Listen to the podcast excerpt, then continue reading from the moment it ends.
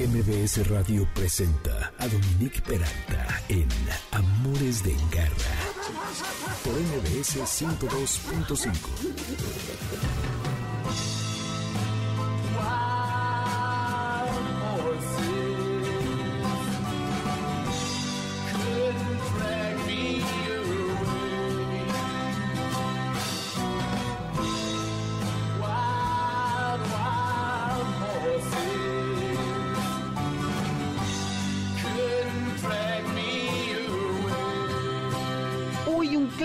del rock de estos grandes, grandísimos que siguen y siguen rodando, diríamos, los Rolling Stones, y esta canción que se llama Wild Horses, a propósito del tema que vamos a tratar el día de hoy para abrir el programa y que vamos a hablar de caballos y muchas otras cosas, ahorita les voy a contar. Bienvenidos a Amores de Garra, yo soy Dominique Peralta, estamos en el 102.5 FM y hoy tengo a Juan Antonio Ansaldo, que es Master Reiki, fundador de and Reiki, quien platicará de la terapia Reiki para caballos y la equinoterapia compartida entre humano y caballo. Luego, Oscar Moctezuma, que es fundador de Naturalia, quien ya ha estado anteriormente con nosotros, hablará de algo increíble que, como les mencionaba, las aportaciones del lobo a su hábitat, al mundo, por qué tiene que estar, cómo incide sobre los cuerpos de agua, sobre la biodiversidad y que él además ha participado directamente en la reintroducción del lobo mexicano que estaba de categoría extinto,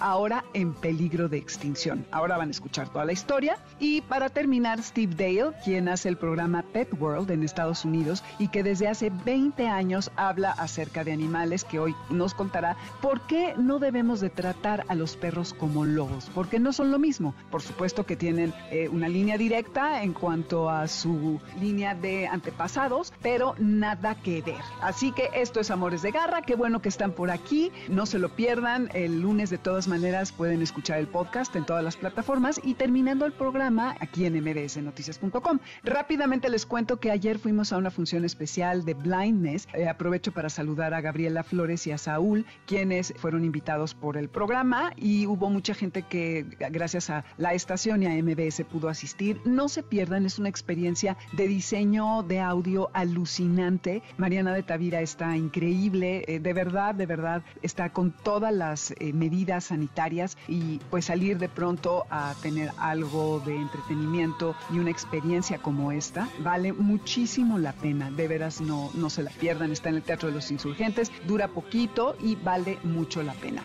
El teléfono del WhatsApp no lo he establecido, ya lo, tengo que hacer, se los prometo, pero para comunicarnos en Dominique Peralta y Amores Garra en Twitter y Amores de Garra en Instagram y Facebook, entonces, pues bueno, por ahí nos pueden contactar y en mbsnoticias.com, si se tienen que bajar de su coche y quieren seguir escuchando, por ahí estamos también. Cuidados de garra. Pues resulta que hay una serie de sistemas de curación holística que aportan un gran beneficio a los animales y a los humanos. Y es por esto que hoy Juan Antonio Ansaldo viene con nosotros a platicar acerca del Reiki en caballos. Él han de saber que es ingeniero industrial de profesión, Master Gendai Reiki Ho, Master Reiki egipcio, tiene curso de doma de caballos con Martín Ochoteco y curso de doma de caballos con Oscar y Cristóbal Scarpati. Así que bienvenido, Juan Antonio, que creo que más bien te gusta que te diga Antonio, ¿verdad? Porque por ahí estaba viendo en tu semblanza. Gracias, Dominique. Así es, me conocen como Toño normalmente. Muchas gracias. Al contrario. Oye, bueno, pues creo que lo más importante sería empezar porque nos digas qué es el Reiki, antes que nada. Muchas gracias, Dominic. Gracias por la invitación. Pues mira, gente, el, Reiki es una serie de técnicas de sanación que tienen su origen en Japón, ya más o menos hace 100 años. Y básicamente lo que manejamos con Reiki es, como decías, una terapia de sanación, buscando el bienestar de la persona. Y ahorita te cuento con el contexto de caballos que comentabas, pero buscamos el bienestar de la, de la persona, de los animales, en un contexto físico, mental, emocional y espiritual. Y esto es por medio de la canalización de energía, básicamente, en una sesión. Ok. Y bueno, estaremos de acuerdo. Creo que me parece, por lo que he visto, que los caballos, a los caballos les encanta esta técnica y pues lo que es bueno para tu animal, para tu caballo, tu perro, tu gato, lo que sea, es bueno para la persona que es su tutor. Entonces, cuando consideramos los beneficios del Reiki para los caballos, tenemos que realmente poner atención porque es una terapia que no es intrusiva y que trabaja con la energía, con el flujo de la energía, ¿no? Entonces, ¿cómo le haces? ¿Cualquier caballo puede ser sujeto a este tratamiento? Sí, de hecho, fíjate, la, técnica originalmente eh, se conoce normalmente que se aplica en personas, pero evidentemente también se puede aplicar en otros seres vivos. Por ejemplo, en, este caso lo aplico eh, ya desde hace tiempo en caballos. Incluso también eh, tengo algunos pacientitos que son perros y gatos y lo reciben muy bien. Y respondiendo a tu pregunta, sí, es para cualquier tipo de, de caballos y de animales. Entonces, yo practico el Reiki desde hace 10 años más o menos y desde hace 4 lo introduje en los caballos y digamos que adapté las técnicas o los procedimientos que son exactamente los mismos que aplicamos para personas, pero para los animales. Y bueno, a mí me encantan los caballos desde que soy, desde que soy chico. Gracias a, mi abuelo Jorge, que también le, le encantaban, lo traigo ahí heredado. Y te digo, llevo cuatro años con esto y para los caballos lo hemos aplicado principalmente, por ejemplo, tienes un caballo, hablemos de caballos eh, nuevos en la cuadra, ¿no? Entonces, lo único que conocen a veces es pues el nombre, la raza, de dónde viene y demás, y buscamos tener un vínculo entre la persona y su caballo. Es uno de los ejemplos de aplicación. Caballos enfermos, igual les ayudamos en el proceso de recuperación. Este, caballos ¿Enfermos de qué, por ejemplo? Pues de cualquier enfermedad, o sea, pueden tener eh, malestares, por ejemplo, físicos, de cualquier tipo de, de enfermedades, por ejemplo, estamos trabajando una yegua que tiene sinusitis, eh, algún caballo que tenía este, laminitis, otro caballo por ahí que me acuerdo que tenía una herida en la pata. Entonces, lo, que hacen es, el Reiki les ayuda en ese proceso de recuperación. Y, aquí algo importante, Dominique, es que este tipo de sesiones no sustituyen ningún tipo de medicina, ningún tipo de cuidado médico, de caballerango, de entrenador. Esta es una sesión y un, complemento para el bienestar del caballo. Sí, eso es muy importante, claro. Y esto, Antonio, eh, ayuda de alguna manera a que el caballo mejore con mayor facilidad y mayor velocidad, tal vez, porque hay un flujo de energía positiva en el cuerpo del animal y entonces por esto mismo puede sanar más pronto de lo que sea de alguna de las cosas que mencionabas ahora. Exacto, ayuda en ese proceso de recuperación y qué es lo que buscamos, que el caballo esté equilibrado en los cuatro aspectos que te comentaba y de esa forma va a ayudar a tener una mejor y más tranquila y una mucho mejor recuperación. Es así. Entonces corrige los desbalances esta técnica. Claro, tenemos un caballo balanceado de tal forma que puedan, incluso por ejemplo, además de ser en un proceso de un tratamiento, ¿qué pasa cuando tienen un caballo con un mal comportamiento, mal temperamento o que ha sufrido incluso algún tipo de, violencia previa, ¿no? Por algún tipo de maltrato. Entonces, esta técnica lo que hace es buscar el equilibrio de esos caballos para que puedan trabajar, para que trabajen mejor, para que se recuperen de esos procesos que, que ahora te comentaba, ¿no? ¿Tienes algún ejemplo de algún caballo que te haya llegado, no sé, con algo terrible o así y que el Reiki justamente lo haya ayudado a equilibrarse? Fíjate, tenemos un caso muy interesante. Yo trabajo con un grupo de equinoterapeutas que se llaman Alma Equina. Ellos están aquí en La Jusco, en la Ciudad de México, y ellos recibieron un caballo hace más o menos cuatro años, poquito más. El caballo venía muy lastimado, de un maltrato pues considerable. Y cuando tú comparas, bueno, yo le estuve dando Reiki varias sesiones y el día de hoy es un caballo, evidentemente con todos los cuidados complementarios que la gente de Alma Equina les da, pero le aportaron, se interesaron por el Reiki. Y al día de hoy tú ves un caballo sumamente equilibrado, cuando se suben los niños para recibir la, quimioterapia, bueno, es un dulce, es un pan el, del caballo, este se llama compadre. Y la verdad que ha sido una experiencia muy grata de ver su evolución de, te digo, más o menos cuatro años hacia acá. Y este, ese es un caso muy, muy particular. Ay, me imagino que compadre no dejaba que se le acercaran y era medio bueno, agresivo y así. Imagínate ahora ya poder estar ayudando a, a niños en sus terapias. Es correcto. Y fíjate, algo interesante, en la quimioterapia se utilizan pelotas, aros, con los diferentes elementos para desarrollar y al principio era muy asustadizo, no podía tener cerca una pelota o, alguna de esas cosas que utilizan. Y al día de hoy, bueno, los niños juegan con las pelotas, las pelotas le pegan a compadre, bueno, rebotan en él, ¿qué te digo? La verdad que es un caballo que vimos mucho la, evolución y ahí están, estamos muy contentos con su comportamiento actualmente. Oye, ¿y por qué los caballos son tan sensibles a este tipo de prácticas? Fíjate, se dice que los caballos se vinculan o se parecen a los humanos en un noventa y tantos por ciento. Y por ejemplo cuando hacemos el reiki así con los caballos. ¿Eso qué quiere decir? Llevamos al paciente al ruedo con un par de caballos, alguien que me ayuda a coordinar y cuidar el movimiento de los caballos y también una psicóloga, un psicólogo. Entonces, lo que nos permiten los caballos es, en esa sesión definimos un objetivo a tratar, ¿no? De tema físico, emocional, este, mental. Y cuando estamos trabajando el Reiki ahí acompañado de los caballos, se mueve una energía muy padre, muy interesante y ellos nos permiten manifestar, materializar, déjame decirlo así, lo que estamos trabajando, el sentir del, del paciente y básicamente lo que hacen es sirven como guía para poder enfocar estas este, técnicas eh, o a veces hacemos también meditaciones para buscar la mejoría del paciente. Hemos tenido también experiencias muy, muy padres donde vemos incluso resultados desde la primera sesión. Eh, los pacientes se sienten diferentes, como más equilibrados, en armonía y se empiezan a generar cosas que hay que trabajar en las siguientes sesiones. Entonces el caballo nos deja ver eso. Eh, es una guía muy, muy interesante. Y me imagino que el caballo te permite, ya que es un animal y no te juzga, ni te está recriminando, ni te está observando para emitir algún, vaya la redundancia, juicio, es mucho más fácil abrirse en una sesión. No importa que estés tú como humano, pero el caballo como que igual, no sé, hay algo que te puede reconfortar, ¿no? Y que te permite abrirte más. Totalmente. Es, es muy curioso, eh, totalmente lo que dices es así. Es muy curioso cómo el caballo percibe, llamémosle la emoción que trae eh, el paciente y actúa en consecuencia. Es como si fuera un espejo. Y entonces, ¿Y cómo actúa? ¿Qué hace? Por ejemplo, tenemos un caso que donde estábamos apoyando a una persona que sufrió violencia de género. Y entonces la persona cuando llega y se enfrenta con los caballos,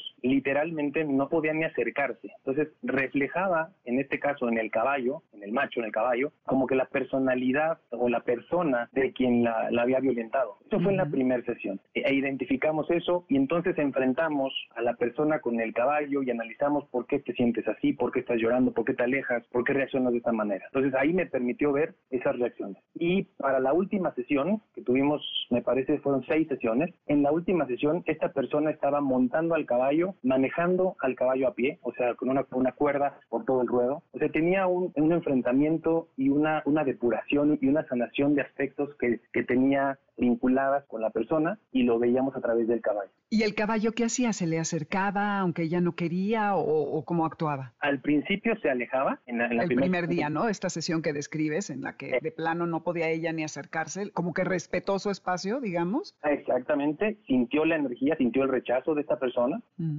y para las últimas sesiones, bueno, eran, amigos y lo abrazaba y, en fin, lo que había fluido, lo que se había sanado, era lo, lo podíamos ver evidentemente con el, el, el contexto y el convivir con el caballo. Ay, qué increíble. Pues es una gran alternativa para las personas que tienen problemas para abrirse, el poder compartir una sesión con un animal que te permite vulnerarte de una manera más franca, ¿no? Entonces, qué bonito trabajo, Juan Antonio. La verdad es que suena muy bien y además me parece que es algo muy seguro para el animal que jamás lo va a dañar, ¿no? Correcto. Sí, no, no es, es totalmente una, una, una serie de técnicas donde se enfocan en buscar la sanación, la armonía y el amor en, las personas y en los caballos. Entonces es un bienestar muy bonito. Y, además, tanto al humano como al caballo les permite soltar todas las heridas emocionales. Exactamente. De hecho, eh, muchos de mis pacientes lo que se llega a trabajar, por ejemplo, es ansiedad, depresión, estrés, problemas interpersonales, malestares físicos, insomnio, en fin, todo ese tipo de, aspectos donde se ve una, una muy este, importante mejoría en estos procesos que están viviendo, ¿no? Y apoyándose animales y personas mutuamente. No, está increíble. Y me imagino que también esto es muy benéfico para un caballo cuando está acercándose al final de su vida, como que le puede traer algo de bienestar. Correcto. Sí, esos casos son muy, muy bonitos, pero muy sentidos, porque cuando el caballo está concluyendo su vida, lo que nos piden es, oye, acompañemos a mi caballo en este proceso. Son sesiones igual de, con técnicas de Reiki donde participa eh, su humano, su dueño. Entonces es un vínculo de despedida bien particular, son momentos muy emotivos, pero bueno, es un acompañamiento que se le da al caballo y bueno, a los que llamamos los caballos, ya te imaginarás cómo lo sentimos, ¿no? No, bueno, no, no me quiero ni imaginar una sesión de esas. Ay, Juan Antonio, qué emoción. Oye, ¿dónde te pueden encontrar si a alguien le interesa? ¿Cuáles son tus redes, tu teléfono? ¿Cómo, cómo te podemos encontrar? Sí, Dominique, muchas gracias. Mira, por teléfono el WhatsApp es 55 91 97 19 90 y estamos como Royoan Reiki en Instagram y en Facebook. Ah, buenísimo. Ok, pues a ver qué pasa y ojalá que haya alguien que se anime por allí que anda medio atorado y necesita una ayuda diferente, ¿no? Creo que sí, con todo gusto. Estaremos acá. Bueno, pues perfecto. Vuelve pronto para que sigamos hablando de esto. Muchas gracias. Con todo gusto. Muchas gracias por la invitación. Al contrario, pues ya escucharon una alternativa para terapias que pueden abrir su corazón de otra manera. Vamos a un corte rapidísimo. Estos Amores de Garra. Yo soy Dominique Peralta. Lo que escuchan de fondo es MOW, M-O-W-G, The Way Home. No se vayan, volvemos.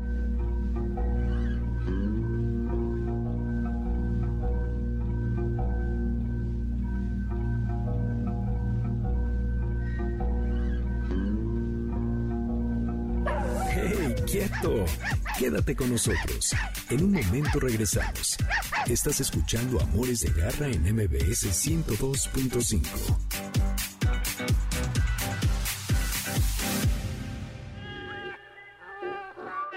Continuamos en Amores de Garra con Dominique Peralta en MBS 102.5. ¿Sabes dónde está tu gato? Regresamos. MBS 102.5.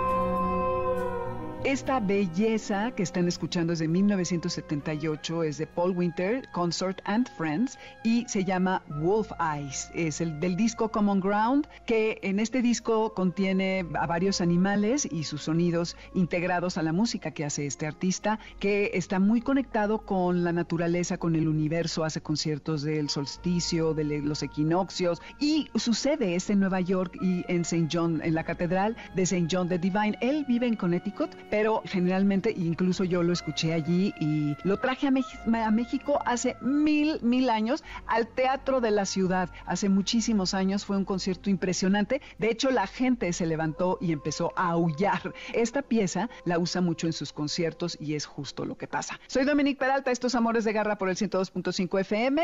Eh, estamos en Spotify, bajo mi nombre en la lista, buscan Amores de Garra y ahí escuchan todas las canciones que he puesto a lo largo de todos estos años. En redes nos comunicamos a través de Dominique Peralta, Amores Garra y Amores de Garra en Instagram y Facebook. Terminando el programa, ya está el podcast y el lunes en todas las plataformas.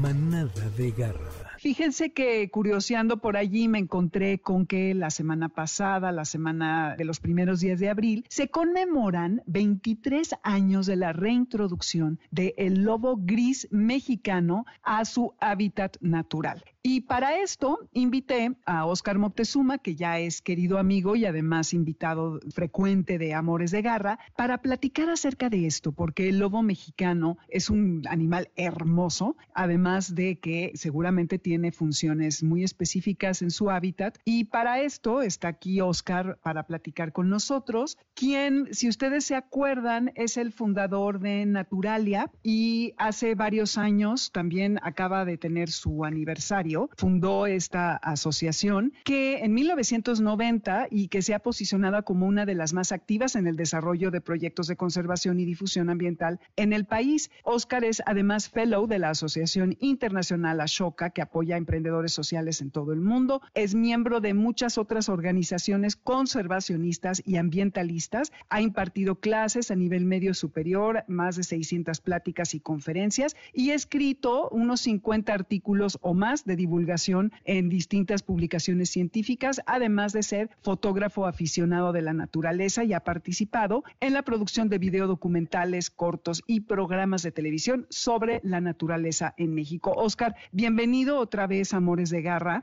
Qué bueno que estás por aquí. Muchas gracias, Dominique. Siempre es un placer hablar contigo, platicar. Al contrario, oye, pues platícanos. Primero yo creo que sería importante entender por qué es importante que el lobo gris esté de vuelta en su hábitat. Que además, ahorita fuera del aire hablábamos, me decías que, bueno, eh, no es nada más México, sino que está en Arizona, en algunos lugares de California, me parece. Entonces, ¿cuál es la función y la importancia del lobo gris? Mira, el lobo como especie, el lobo es uno de los depredadores tope, es decir, de los cazadores más grandes en los ecosistemas que habita. Es un animal del hemisferio norte.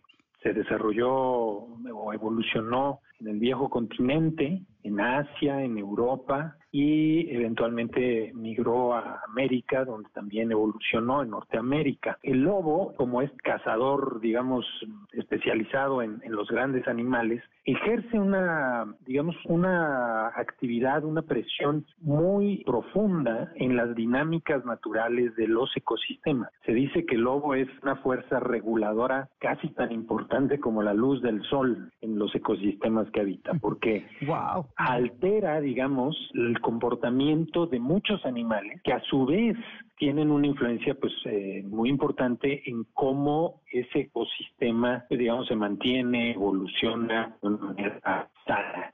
Eh, siempre la ausencia de los lobos es algo que genera pues un declive en la diversidad natural de estos ecosistemas y su presencia es algo que regula toda esta dinámica natural de manera que pues los ecosistemas están sanos. Pudiera ponerte un par de ejemplos, cosas que no parecen tener vinculación, pero se ha visto que cuando no hay lobos hay una un deterioro de las cuencas hidrológicas. ¿Qué tiene que ver una cosa con otra? No me digas, qué interesante. Eh, se, se, empieza a notar, por ejemplo, la pérdida de cuerpos de agua. ¿Qué tiene que ver con que haya lobos o no haya lobos? Bueno, resulta que los lobos cazan a sus presas, que son generalmente estos grandes herbívoros, cerca de los cuerpos de agua. Y entonces lo que sucede es que las presas están habituadas a acercarse a beber y salir corriendo. No permanecen cerca de los cuerpos de agua. Pero cuando los lobos desaparecen, las presas se vuelven más confiadas y menos, pierden su movilidad, se vuelven más sedentarias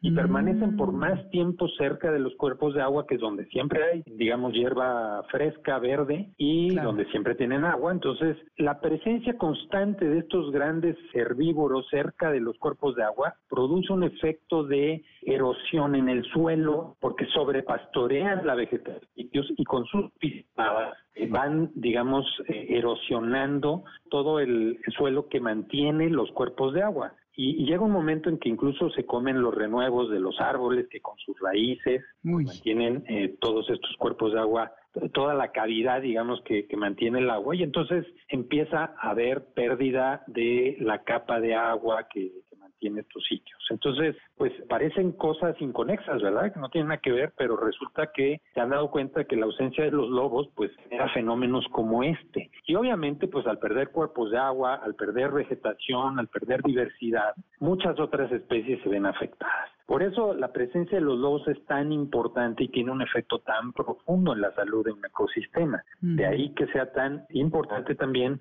pues conservarlos en su hábitat. Desgraciadamente los, los lobos también enfrentan este estigma que los hace ser percibidos como animales peligrosos, animales dañinos. Los lobos son animales cazadores de grandes mamíferos y cuando llegó el, ser humano a América con su ganado, empezó a desplazar las presas nativas del lobo, venados, los ciervos, todos estos animales que eran la, los que ellos cazaban. Y cada vez había menos comida disponible para los lobos, entonces empezaron a, a darse eventos de depredación, es decir, ataques de los lobos al ganado. Y esto Claro. desató una guerra contra el lobo, tanto en Estados Unidos, en Canadá y en México. Esta guerra se dio básicamente con trampas, con armas de fuego, pero principalmente con veneno. Hijo. Veneno muy, muy peligroso, que obviamente no solamente dañaba a los lobos, sino a todos los animales depredadores, porque lo que se hacía era poner carne envenenada en el campo para que pues, cualquier animal que llegara pues, la descubriera y, y muriera envenenado. Eh, el lobo enfrentó una campaña muy, muy fuerte en México y en Estados Unidos para eh, su Erradicarlo, ¿no? erradicación, para Ujú. erradicarlo, exacto, en los años 50. Y los años 50 Fue muy exitosa. fue muy exitosa al, al punto de que el lobo mexicano, que era, digamos, la raza más pequeña y más sureña de los lobos en, en el continente americano, que habitaba originalmente el sur de Arizona, Nuevo México, Texas, todo el norte de México hasta el centro de nuestro país, pues toda esa población, esa ah, raza de lobos se vino abajo. En Estados. Unidos desaparecieron alrededor de los años 70 del siglo pasado y para finales de esa década de los 70 en México quedaba un de lobos. Eran los últimos que sobrevivían de la de la raza de lobo gris. Y afortunadamente estos lobos, los últimos que había, fueron capturados para ser llevados al cautiverio y de esta manera iniciar un programa de reproducción para aumentar su número y volver a liberarlos, que es lo que finalmente se está celebrando ahora tras 23 años de haber iniciado. Con esto, pues digamos, se pretendió resolver todo este daño que se le hizo al lobo y,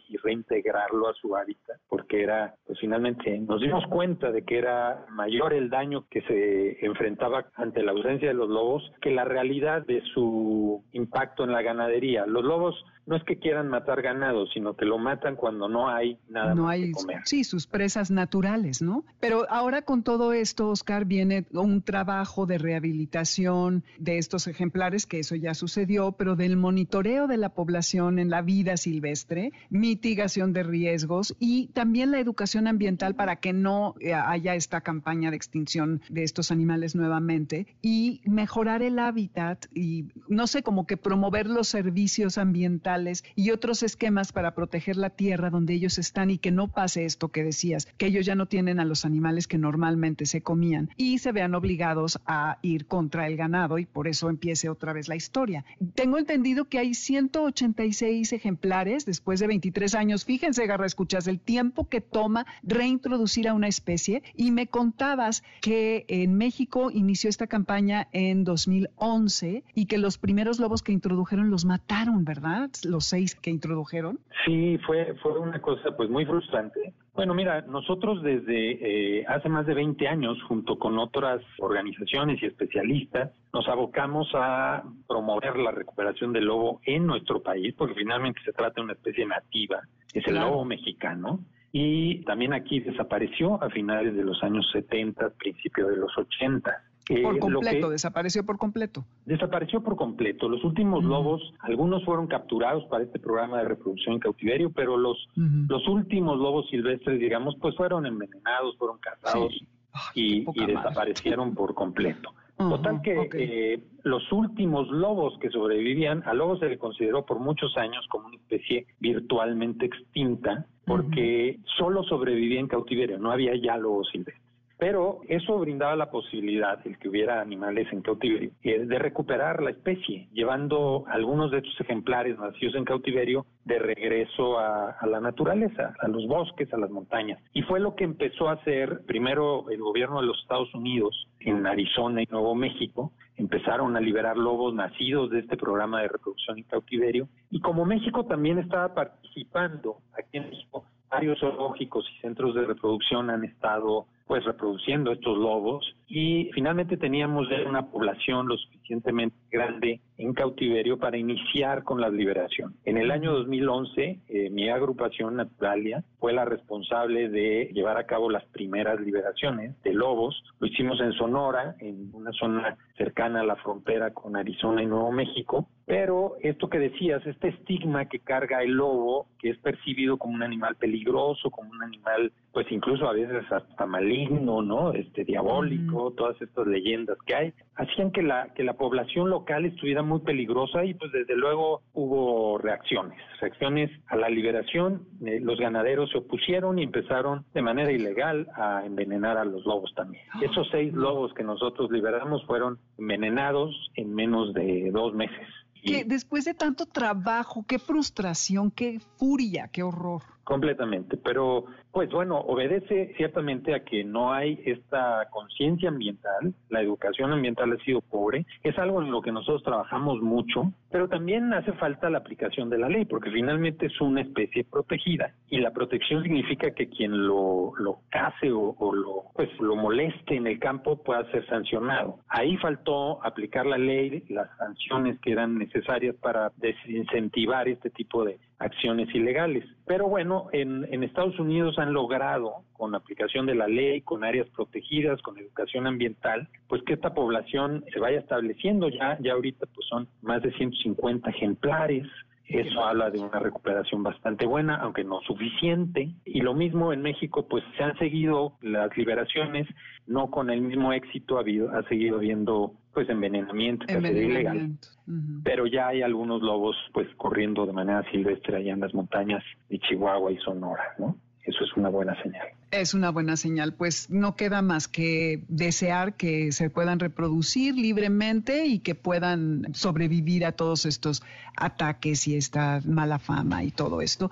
Y pues también lo importante es que haya eh, concientización de la importancia, todo esto que nos decías al principio, de su papel dentro del bosque, dentro de los lugares en, en los que habita. Oscar, como siempre, es una maravilla tenerte. Muchísimas gracias. Y pues Garra Escuchas Naturalia es una asociación que hace un trabajo increíble, mismo ahora durante la pandemia. Y si quieren saber y aprender más al respecto, ¿dónde te pueden ubicar?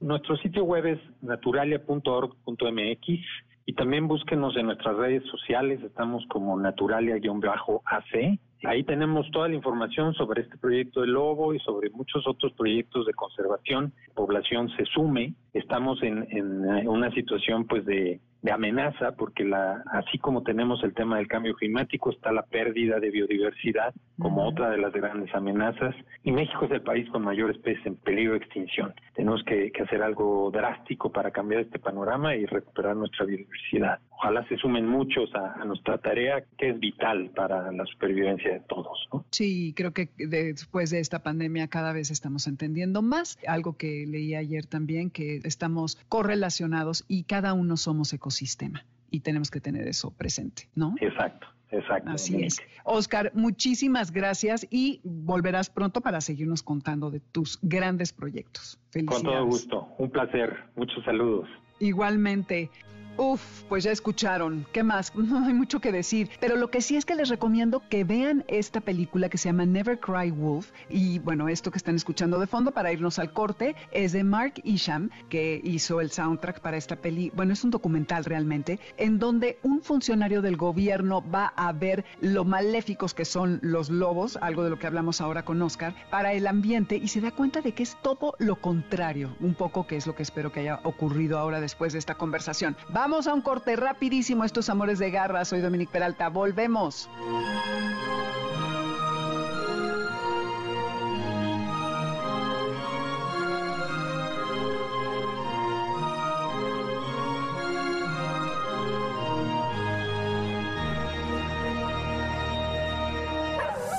Quieto! Quédate con nosotros. En un momento regresamos. Estás escuchando Amores de Garra en MBS 102.5.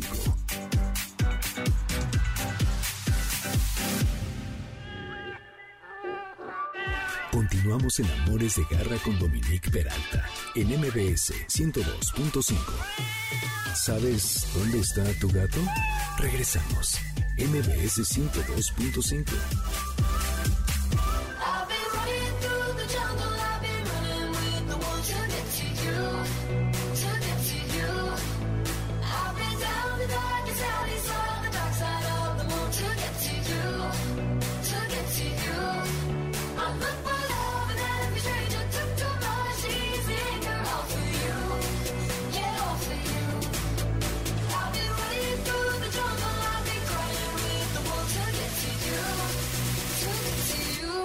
Para seguir en el tema de los lobos, Selena Gómez y esto que se llama Wolves es de 2017 y eh, estamos en Spotify con la lista de la música bajo mi nombre, buscan Amores de Garra y ahí van a encontrar estas y todas las que he puesto a lo largo de dos años para comunicarnos Dominic Peralta, Amores Garra en Twitter y Amores de Garra en Instagram y Facebook. Garra Tips.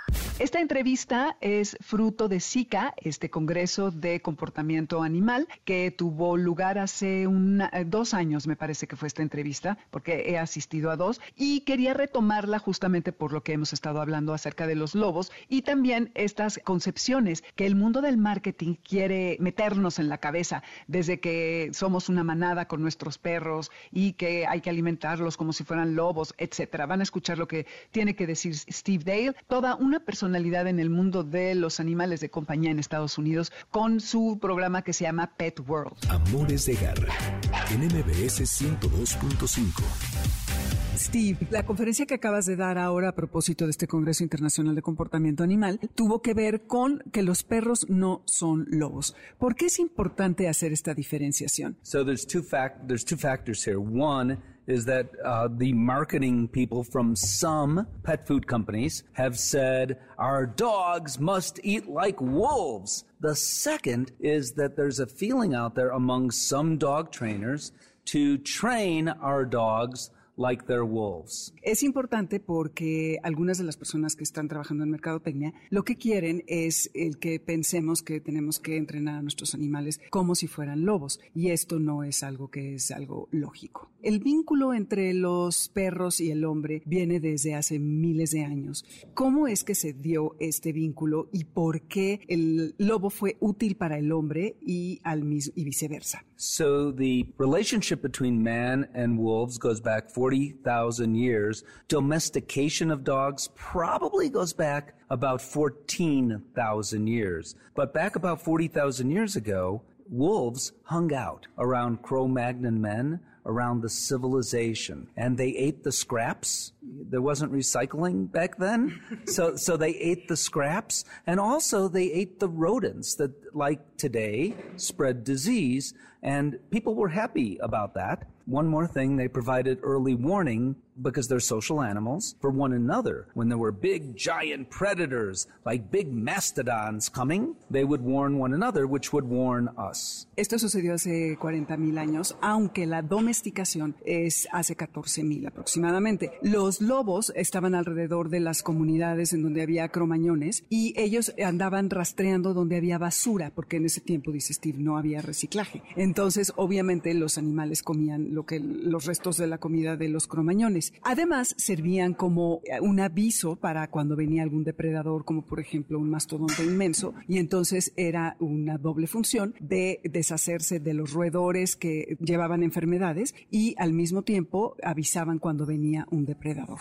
So, aside from that, how did that wolf come into the cave or whatever kind of home the Cro-Magnons had after eating the garbage and eating the rodents? So, gradually over time, individuals with more confidence began to approach, and human beings thought this is a good thing. There's an advantage to that. They supplied all those things that I said earlier and a bit of protection too for people. Well, we provided some things for them too, including giving them some food, some leftover food, presumably. And it wasn't long before the two species began to hunt with one another. First time ever ever, ever in the history of the world. And it, and it, was about 18,000 years ago. I don't know. Something like that. That two species that are considered predators were working with one another. It has never happened again. Y nos dice al respecto de la pregunta de cómo entró ese lobo a la cueva o al lugar donde habitaban los cromañones. Y dice Steve Dale que lo que pasa es que había algunos de estos individuos que tenían un poco más de confianza y eran más seguros de sí mismos y se acercaban al hombre. Y entonces se empezó a dar este vínculo en donde ellos pudieron empezar a cazar juntos. Algo que sucedió por primera vez hace aproximadamente 18 mil años y es algo que no ha vuelto a suceder entre otras dos especies, ambas carnívoras, que se haya dado ese vínculo y esa complicidad para poder llevar a cabo la cacería juntos. Ahora están el hombre y el lobo trabajando juntos y hay este vínculo que se desarrolla. The bond is quite amazing. So today people say, well, the dogs have gone from outside our house to sleeping outside our house to sleeping inside our house to sleeping even in our bedrooms. Inside our inside our on our beds. Actually though that isn't new because dogs slept with people back then. Probably there was a utilitarian reason because there were no space heaters and dogs kept us warm. But moreover, there must have been something more than that. And a bond was created. If you're going to sleep with another animal and that other animal isn't going to eat your baby, you are not going to attack their babies, right there. That's something special. Entonces, este vínculo que se forma entre el lobo y entre el humano es cuando ya no es nada nuevo nuevo, ni siquiera ahora pensamos que somos nosotros los que hacemos que los perros duerman adentro de nuestros cuartos, de nuestras recámaras, incluso dentro de nuestras camas. Y esto sucedió hace 18 mil, 14 mil años, cuando se les invitaba a entrar al lugar en donde dormían los, estos hombres, que no se comían a sus bebés y que a lo mejor, dice Steve Dale, servían para calentar a las personas y que además ellos no se comían a nuestros bebés, pero tampoco nosotros les hacíamos daño a los suyos. Entonces, esto puede resultar como alguna razón interesante para que se dé esta convivencia más íntima. En su conferencia también Steve estaba hablando acerca de la alimentación y del tipo de estómago que tiene el lobo a diferencia del estómago que tiene el perro, que es una de las herramientas y argumentos mercadotécnicos que usan algunos alimentos. Incluso nos mostró un video y empaques de comida que tienen fotos de lobos y que queremos emular que nuestros perros sean como ellos y que incluso a veces los eslogans dicen alimenta a tu perro como un lobo. It turns out that the nutritional needs, are you ready? This is amazing. The nutritional needs of dogs are more like ours than they are wolves. And most people are surprised to hear that. But when you think that for thousands of years, 14,000 up to 40,000 years ago. That's a long time that they've been eating with us. Then it's not so surprising. Dogs, in fact, are not straight carnivores like cats are. They are omnivores. When dogs are outside alone, and we see too much of that sometimes in Mexico, they choose to eat what they hunt are garbage cans. What they hunt is the garbage can behind the restaurant that the leftover spaghetti is in. They really don't hunt rat and mice anymore at all. Sometimes they do. Uh, there are exceptions in the world where dogs do come together as a pack and they work as a group and they hunt real animals. But for the most part, they're hunting at garbage dumps. They're hunting trash or, or they're hunting handouts, begging for food at restaurants. And because of their affiliation with people, they're really good at it. Las necesidades nutrimentales de los animales son bastante similares a las nuestras, aunque ustedes no lo crean, porque, como decía ya Steve Dale hace rato, desde hace 18 o 14 mil años que están comiendo con nosotros, por lo que no es raro pensar que sus hábitos alimenticios puedan ser afines a los nuestros, por lo que no es nada raro también que encontremos a perros, por ejemplo, callejeros, que estén comiendo de los basureros afuera de un restaurante y prefieran el espagueti o la pizza que está ahí tirada en vez de un ratón muerto o ir atrás de una lagartija, como a lo mejor sucedería en otro momento. Es raro que los perros vayan de cacería, sí lo hacen, lo hacen en manada, digamos, pero esto de la manada también parece ser un mito, ahora le vamos a preguntar. Y también es importante el que sepamos que los perros quieren comer similar a nosotros porque son omnívoros, no son carnívoros, tanto como las compañías de alimentos nos quieren hacer creer, porque parece que esto obedece a modas. I don't under, you know, I'm not a human psychologist, so I can't explain why so many people think that they want their little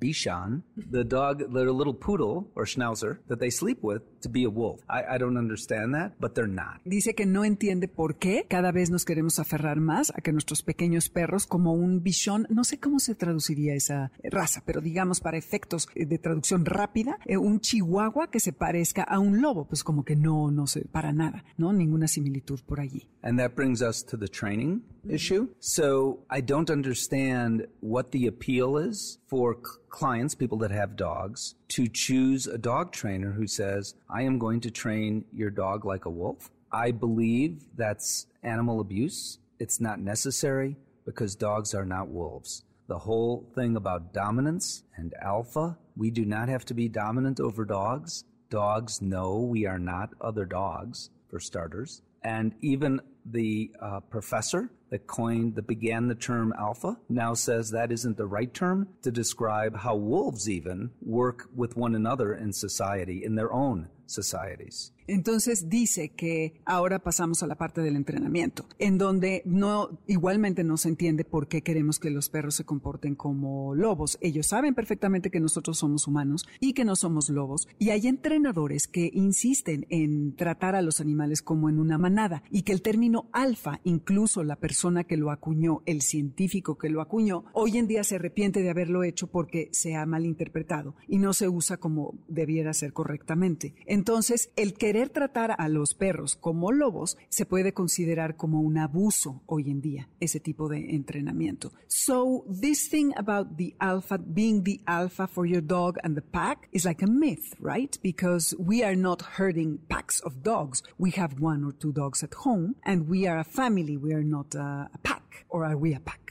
I guess we're a pack. It depends on how you define pack. If you define pack as a group, mm-hmm. it's, a group. it's a group. Yeah, of course, grupo. See, uh, however, the, so people should be a good teacher. They should be a good leader. But there is no need to be alpha or dominant over a dog. And I'll go on from there after you translate. Okay. Entonces dice que no es necesario que seamos alfa ni dominantes sobre nuestros perros, que si definimos una manada como grupo, sí, es correcto que eso es un grupo y es una familia también. Y hay uno que tiene que ser un buen maestro y que tiene que ser un buen líder, pero no necesariamente de una manera impositiva. So, alpha, as the way we know it today, would be someone that imposes their will, would you say that? Uh, yes, uh, that's correct. I would say that. Uh, but let me give you an example of what I'm talking about. So it is said that if you allow your dog to be on the sofa, you are allowing your dog to express dominance over you.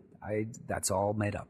The dog wants the sofa because you want a sofa. It's comfortable. The dog wants the sofa because it smells like their favorite people in the world. The dog wants the sofa maybe because it has the best view of the front door where the people are later going to come in. It has nothing, nothing, nada, nada, nada, nada, nada to do with dominance. It is completely made up. Dice que los comportamientos que tienen los perros, nosotros ahora los catalogamos como que quieren dominar sobre nuestra personalidad, que lo cual es absolutamente falso. Dando un ejemplo, si el perro se sube al sofá, no es porque nos quiera dominar. Lo que quiere el perro es estar cerca de nuestro olor, quiere estar en el sillón porque es cómodo, está emulando un comportamiento que nosotros hacemos, porque tiene la mejor visión de la puerta y porque le gusta estar en el sofá, no porque se quiera imponer sobre nosotros. So, is it okay to let your dog be on the sofa or on the bed? It is okay to let your dog or be on the sofa or the bed. If you don't mind dog hair being on the sofa or the bed, if you you know the rules in the house are up to you.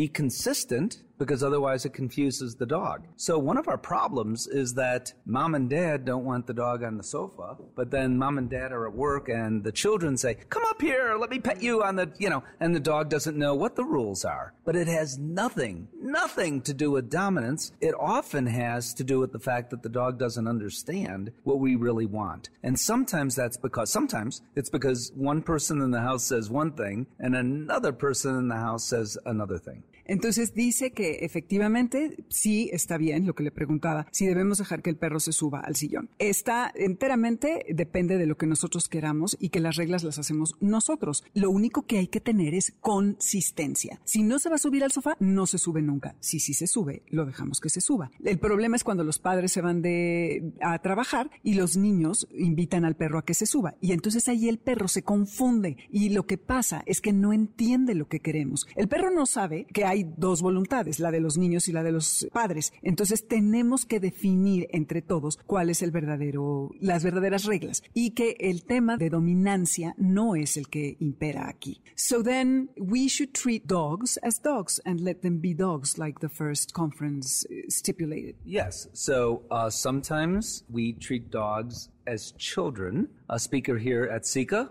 the conference we're at, talked about how millennials, uh, in particular, are, are treating their dogs. They call them fur babies, and they treat them like little human babies. That's not good. But doing what some dog trainers suggest, and to train your dogs using uh, alpha roles, turning the dogs over, a little puppy especially, but any dog, that doesn't teach them anything. It teaches them we can be strong. It teaches them not to trust us. It teaches them that people are crazy. But if a dog jumps on the bed and we roll them over and yell at them for doing that, it, what does that teach? It doesn't teach what we want them to do. It does teach them that people are unpredictable. You can't trust what people will do, but that's all it teaches them.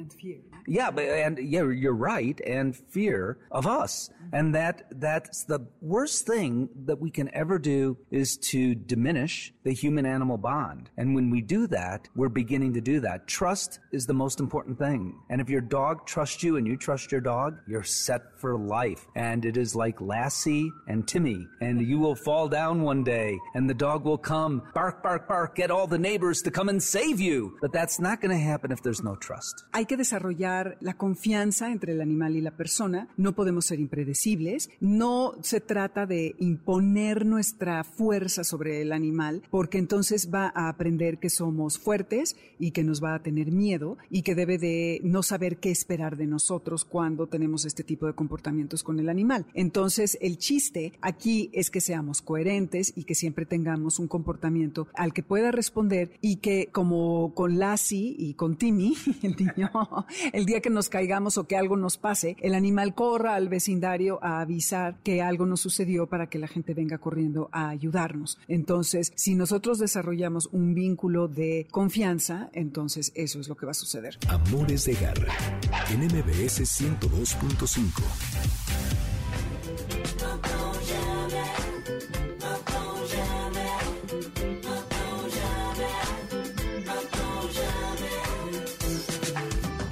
Y hasta aquí llegamos el día de hoy. Gracias por conectarse, por estar por aquí. Ojalá que les haya interesado, que les haya gustado todo el contenido, que consideren a lo mejor una terapia, una equinoterapia para algún problema emocional o bueno, yo qué sé. Pero pues bueno, mientras tanto nosotros nos vamos con esto que se llama De Catastrophe, un grupo francés, ahora o nunca, maintenant ou jamais, que es el momento en el que estamos y en el que si no hacemos lo que tenemos que hacer, pues cuándo, ¿verdad? En Spotify la lista bajo mi nombre, buscan Amores de Garra y en nombre de toda la manada de Amores de Garra los saludamos Alberto Aldama, Felipe Rico, Karen Pérez, Moisés Salcedo, Adriana Cristina Pineda y Ernesto Montoya en los controles. Quédense con la programación del 102.5, más adelante viene Sergio Almazán con el cocodrilo y por supuesto el doctor Zagal que ya estuvo con nosotros hace unas semanas. Que tengan un buen resto de sábado, ahí se ven y nos escuchamos el siguiente.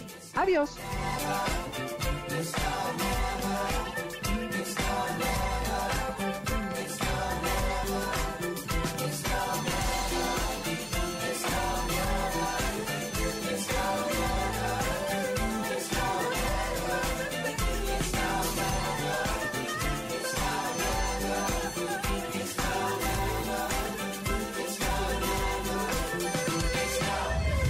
MBS Radio presentó Amores de Garra con Dominique Peralta. Te esperamos el siguiente sábado a las 2 de la tarde por MBS 102.5. No importa si nunca has escuchado un podcast o si eres un podcaster profesional. Únete a la comunidad Himalaya. Radio en vivo. Radio en vivo. Contenidos originales y experiencias diseñadas solo para ti. Solo para ti. Himalaya. Descarga gratis la app.